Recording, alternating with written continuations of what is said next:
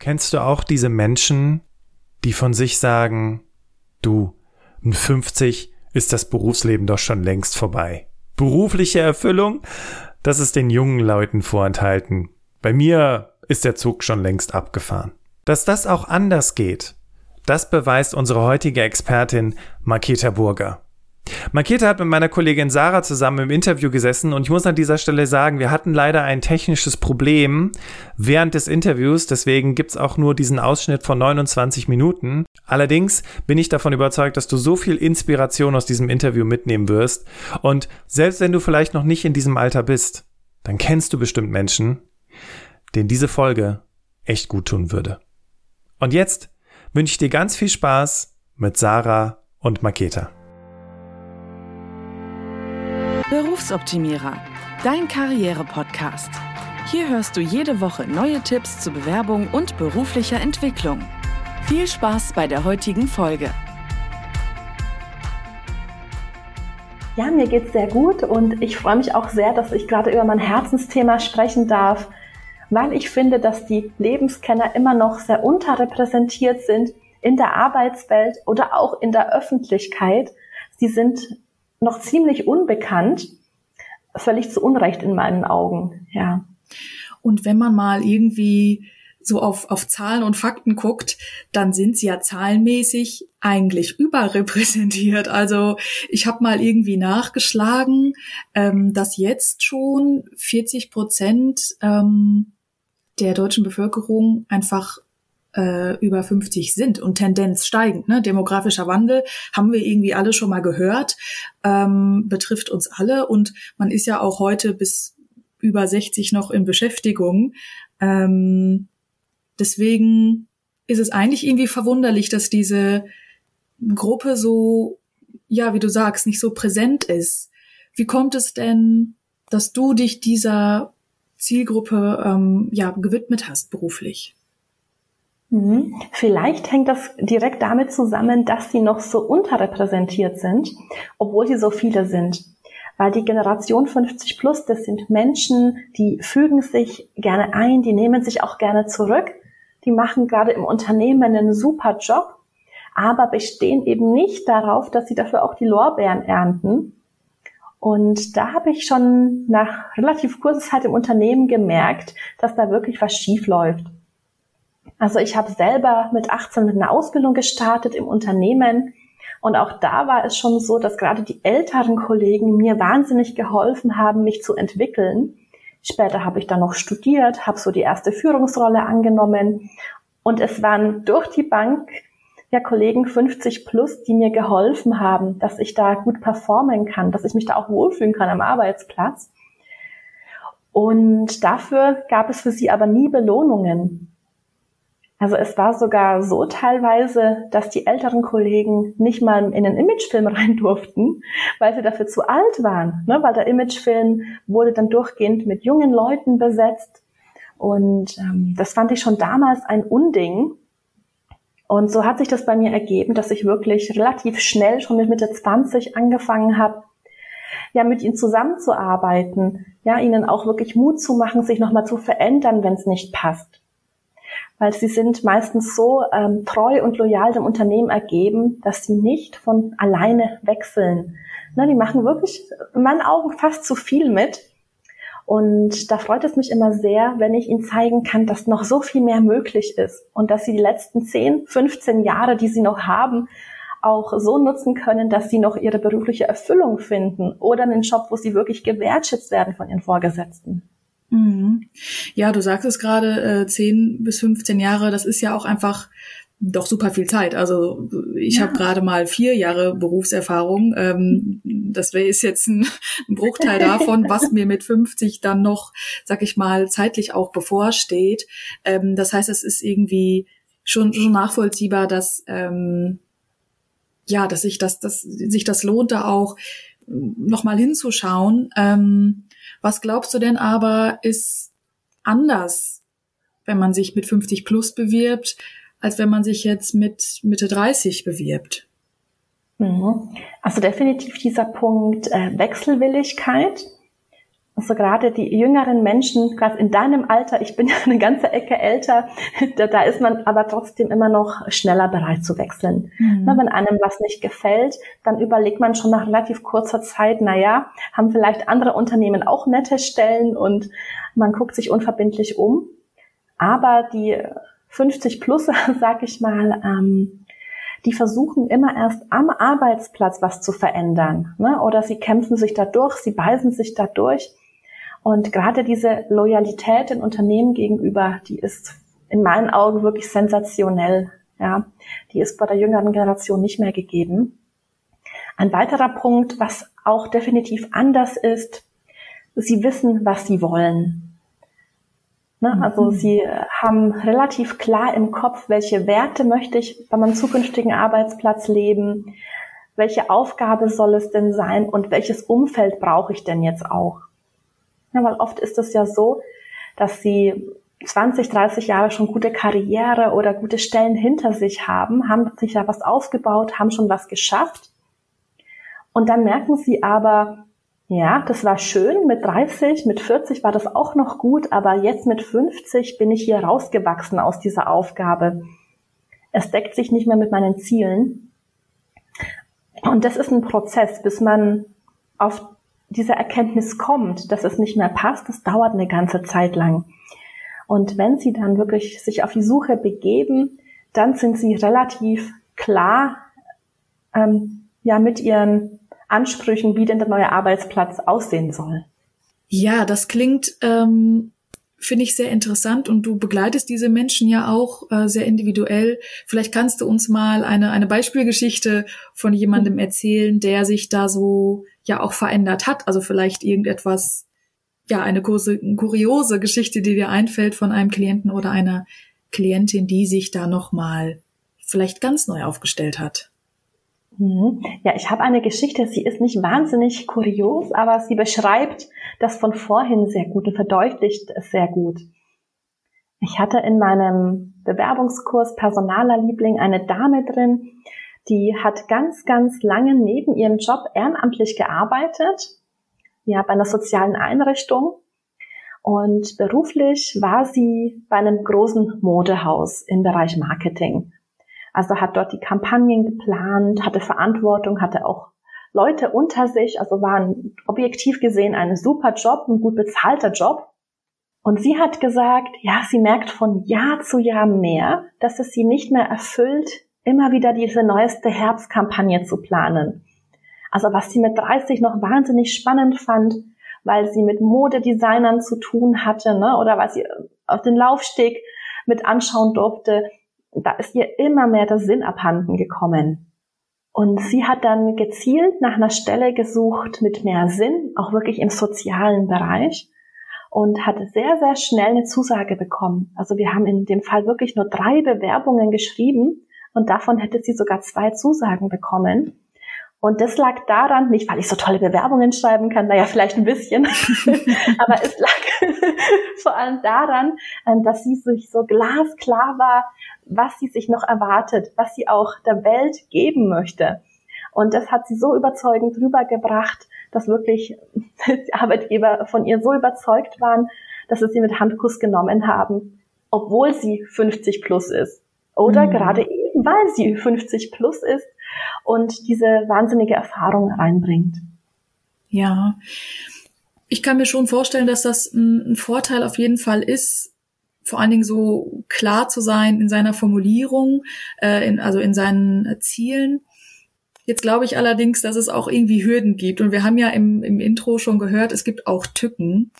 Und wir haben dazu mal im, im Team Berufsoptimierer so ein bisschen rechts und links in unserem bekannten, ähm, verwandten Umfeld gefragt, okay, wenn du dich jetzt, also Menschen, die 50 plus und manchmal auch 60 plus äh, waren, wenn du dich jetzt neu bewerben würdest, was, was käme dir in den Sinn, was, was glaubst du sind Hürden? Und wir haben von diesen Menschen Sprachnachrichten bekommen, ähm, die ich euch auch nicht vorenthalten möchte. Und lass uns doch mal hören, was die sagen.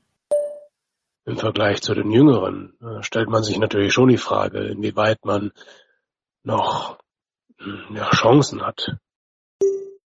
Ja, wird es dazu kommen, dass man wegen des Alters aussortiert wird? Sicher, das wird auch mal passieren.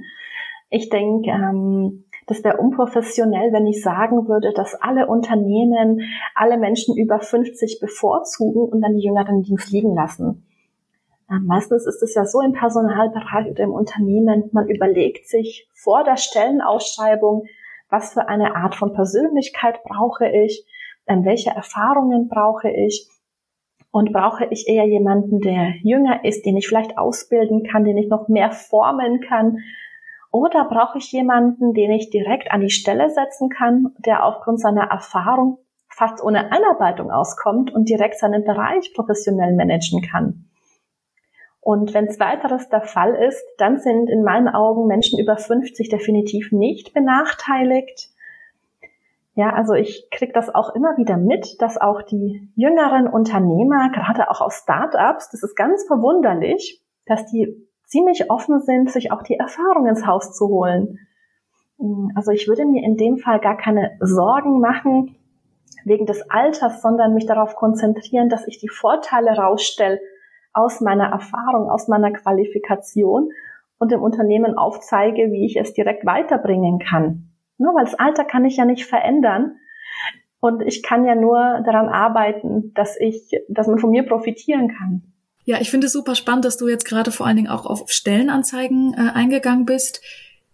Ich würde sagen, wir kommen später noch mal so zu Tipps ähm, und und gucken jetzt eher noch mal so auf das Mindset. Also du sagst ja, es gibt ähm, Vorbehalte, nicht jeder ist ist aufgeschlossen.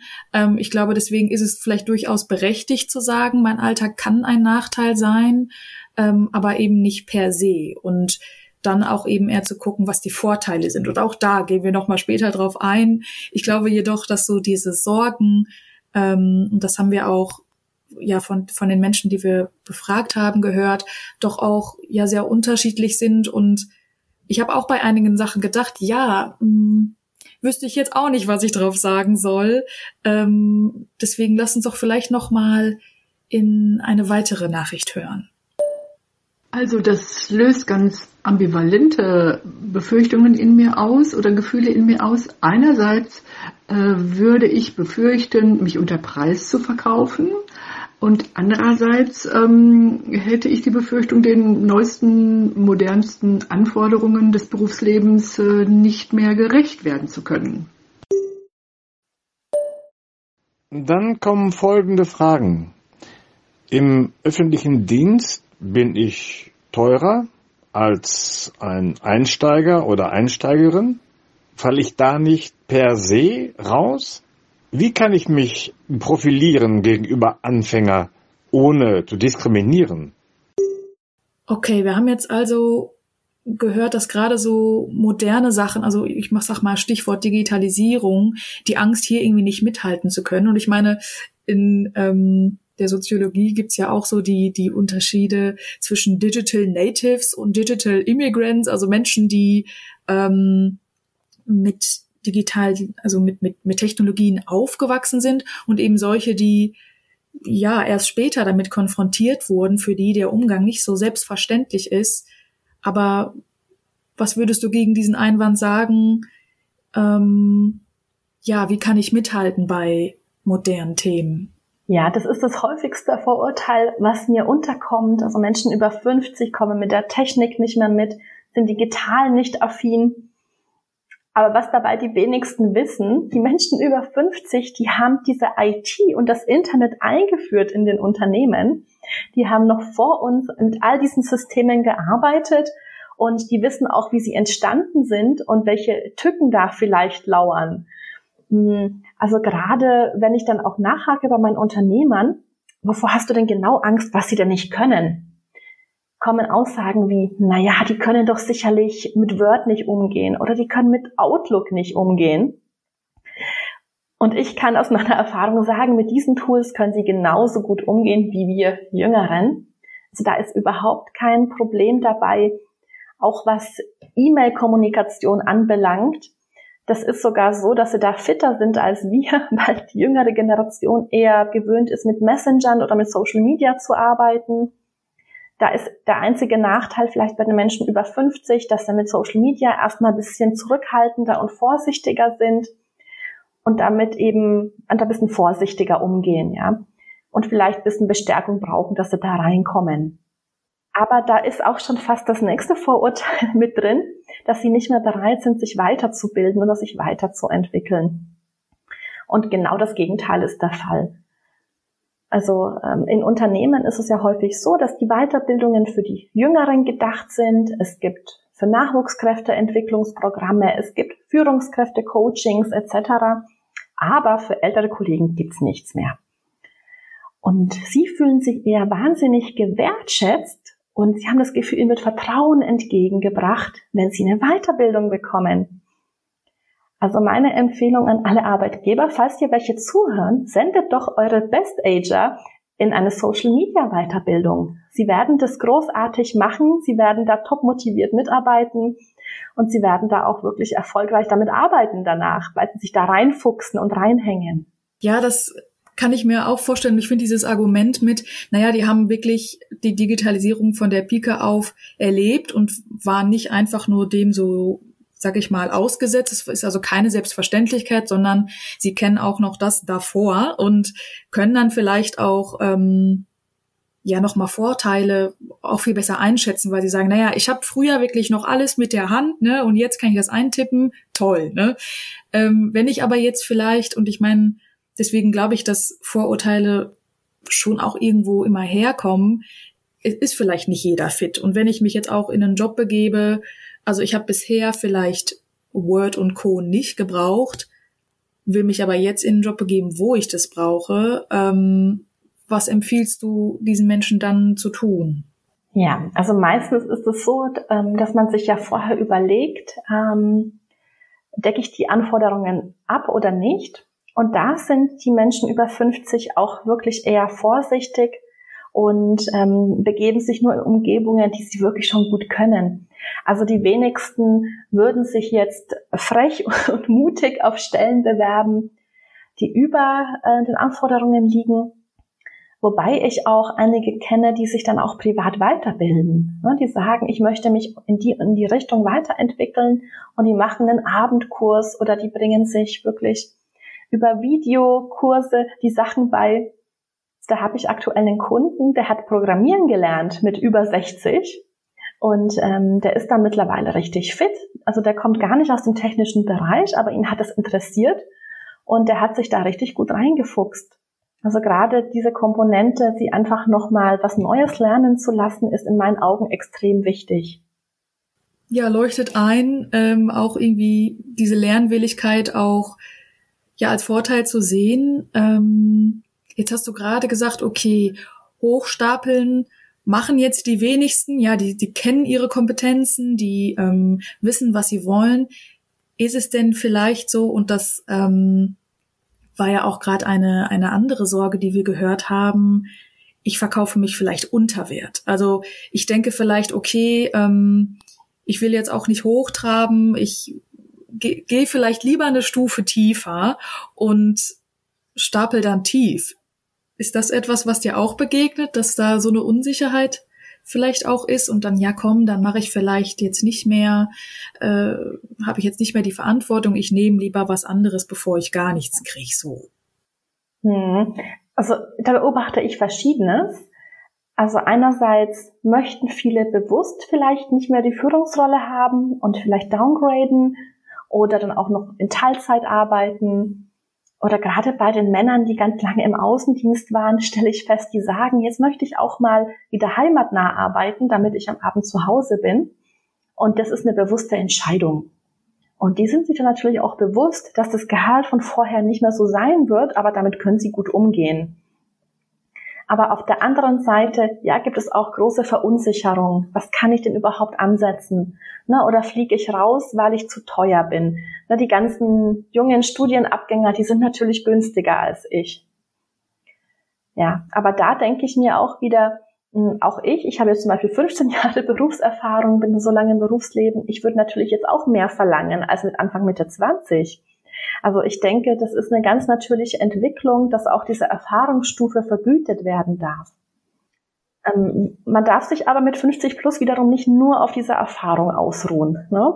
Also im Unternehmen ist es ja so, gerade bei den größeren, bei den Konzernen, dass du da einfach mit dem Alter automatisch steigst, egal ob die Leistung dazu passt oder die Aufgabe dazu passt. Und mit der Erwartungshaltung, dass es dann draußen außerhalb dieses Unternehmens, dieses Kosmos genauso sein wird, das ist einfach falsch.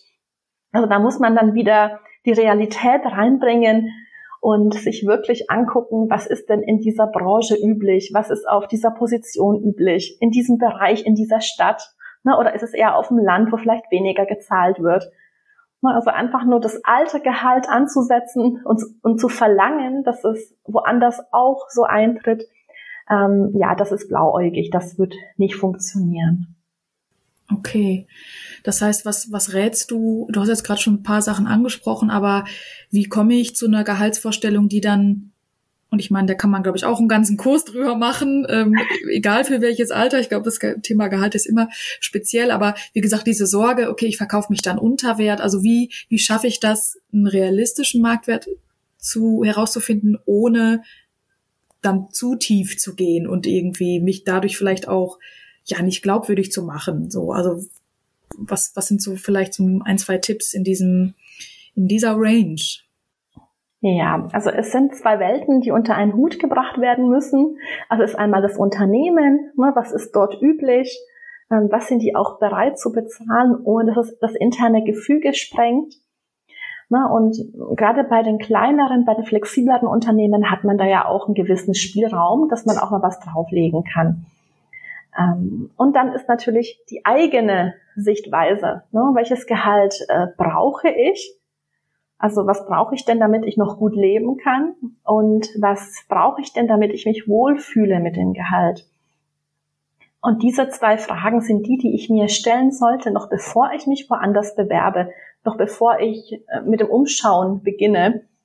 Mm, weil das sind so diese Rahmenbedingungen, die einfach passen müssen. Und erst wenn ich mir darüber klar bin, wie mein Wert ist für mich persönlich, dann kann ich ja auch gucken, wer passt denn da überhaupt dazu. Ja. Was nicht heißt, dass man nicht später auch einen Kompromiss eingehen darf. Aber ich finde grundsätzlich muss man das vorher klären für sich selbst. Ja. ja, okay. Also einfach nur runtergehen in, in die unterste Etage ist jetzt nicht der Garant und vielleicht, ähm, ja, also auch deswegen nicht der Garant, weil das ja auch irgendwie auf der anderen Seite auch bestimmte Signale sendet. Ne? Also wenn man sich denkt, okay, sie wollen jetzt irgendwie nur noch halb so viel verdienen, dann muss man zumindest eine gute Erklärung dafür haben. Aber einfach nur tief zu stapeln, ähm, ist, ist nicht die beste Idee. Okay. Ja, ich bin auch überzeugt davon, dass wir, wenn wir uns zu sehr runterhandeln lassen, uns damit dann nicht mehr wohlfühlen. Wir fühlen uns dann nicht mehr gewertschätzt ne, und haben die Meinung, wir werden für unsere Leistung nicht angemessen vergütet. Und dadurch werden wir automatisch wieder unzufrieden auf dieser Stelle. Also das ist auch noch so eine psychische Komponente, ähm, egal ob man das Geld jetzt braucht oder nicht. Äh, wir möchten ja das Gefühl haben, wir kriegen auch einen Gegenwert für all das, was wir dort einbringen ins Unternehmen. Ja.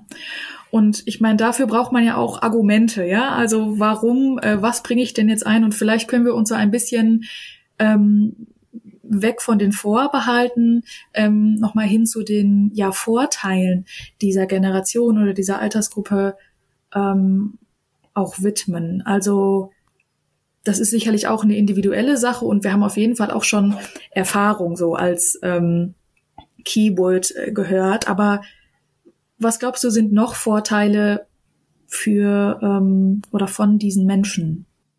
Also in meinen Augen ist die riesige Gelassenheit einer der wichtigsten Vorteile. Die Menschen über 50 haben ja schon allerhand erlebt in ihrem Berufsleben oder auch allgemein im Leben. Und die wissen auch, wenn ein Hindernis auftaucht oder eine Krise, dass nichts so heiß gegessen wird, wie es gekocht wird. Also sie können ganz anders mit solchen Dingen umgehen. Ne, die werden dann nicht panisch, sondern sind wirklich sehr schnell lösungsorientiert oder haben auch die Ruhe und Gelassenheit, einfach gewisse Themen auszusitzen, ohne daran zu verzweifeln ne, oder direkt Übersprungshandlungen ähm, ja, zu tätigen, sofort zu kündigen, wie auch immer. Ähm, auch das ist in meinen Augen mit der größte Vorteil, den die Generation auch einbringt. Ja, und was dazugehört, also ich kenne verschiedene Situationen, ich kenne verschiedene Krisen und ich kenne auch verschiedene Menschen. Ne? Also ich habe irgendwie einfach durch, durch meine Lebenserfahrung bin ich so vielen Menschen begegnet, sicherlich unterschiedlichster Couleur ähm, und habe damit bestimmt auch eine gewisse ja soziale Kompetenz, oder? Ja, also definitiv. Also es gibt auch natürlich bei den über 50ern Menschen, die nicht wahnsinnig sozial kompetent sind, aber die meisten wissen wirklich, ähm, was bewegt denn andere Menschen. Wie muss ich sie denn ansprechen, damit ich auch ein Ergebnis bekomme?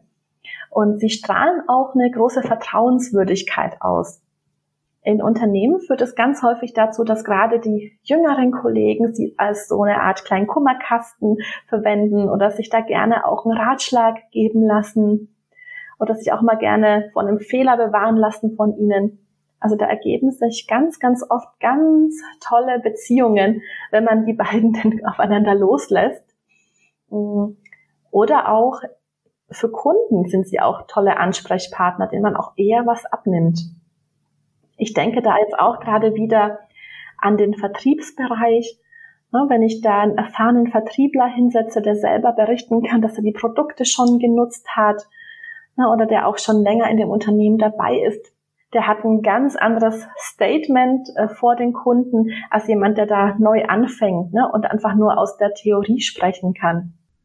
Ich fand jetzt spannend gerade, dass du diesen Generationsmix auch nochmal angesprochen hast. Ähm, du hast ja selber eingangs gesagt, dass du immer sehr gute Erfahrungen mit älteren ähm, Kollegen, Kolleginnen gemacht hast, so als Ansprechpartner, als emotionale Stütze und damit ähm, nehmen die ja in so einem Teamgefüge ja eine ganz, ja ganz wichtige Rolle ein, wenn sie ähm, auch offen sind irgendwie für für andere Generationen und auch für andere ja Lebensformen vielleicht. Ähm, das ist natürlich etwas, was ich auch als Vorteil im Unternehmen nutzen kann, ne? dass ich da je mehr Generationen, je mehr Sichtweisen, je mehr Herangehensweisen, je mehr Lösungsvorschläge habe ich.